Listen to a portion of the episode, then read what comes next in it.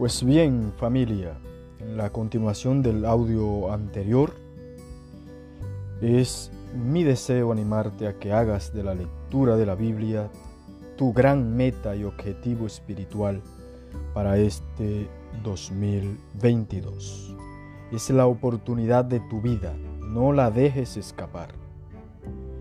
Se ha organizado la lectura de la Biblia de tal manera que dedicando un promedio de 20 minutos al día podrás cumplir la meta de leer los 73 libros de la Biblia católica en un año.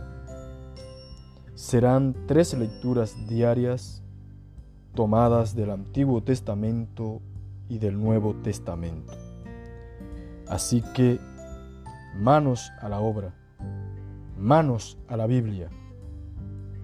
Atentos, pues comenzaremos este primero de enero 2022, Dios mediante. Para cerrar esta nota, a modo de motivación, te voy a compartir algunas citas bíblicas que hacen referencia a la importancia de la palabra de Dios en nuestras vidas. La primera cita está tomada del Evangelio de Mateo, capítulo 24, versículo 35, y dice así, El cielo y la tierra pasarán, pero mis palabras no pasarán. Otra cita bíblica, en esta ocasión tomada de Segunda de Timoteo, capítulo 3, versículos 16 y 17. Toda escritura es inspirada por Dios y útil para enseñar, para arguir, para corregir y para educar en la justicia.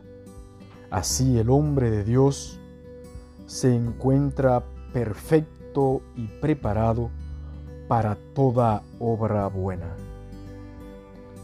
Otra cita que quiero compartirte en este día está tomada de Hebreos 4:12. Pues viva es la palabra de Dios y eficaz, y más cortante que espada alguna de doble filo. Penetra hasta la división entre el alma y espíritu, articulaciones y médulas, y discierne sentimientos y pensamientos del corazón no hay criatura invisible para ella.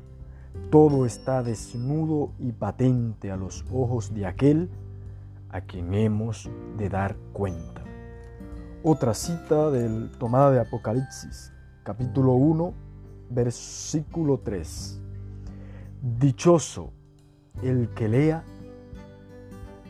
y los que escuchen las palabras de esta profecía y guarden lo escrito en ella, porque el tiempo está cerca. Y ya para cerrar esta cita potente que sé que te va a encantar, tomada del Evangelio de Juan capítulo 8, en el versículo 31 y 32. Si se mantienen en mi palabra, serán verdaderamente mis discípulos y conocerán la verdad y la verdad les hará libres. Y conocerán la verdad y la verdad les hará libres. Y conocerán la verdad y la verdad les hará libres. Feliz resto del día mi afecto para cada uno de ustedes. Les espero este primero de enero con buen pie, con buen ánimo. Iniciaremos nuestra gran aventura espiritual. Dios les bendiga.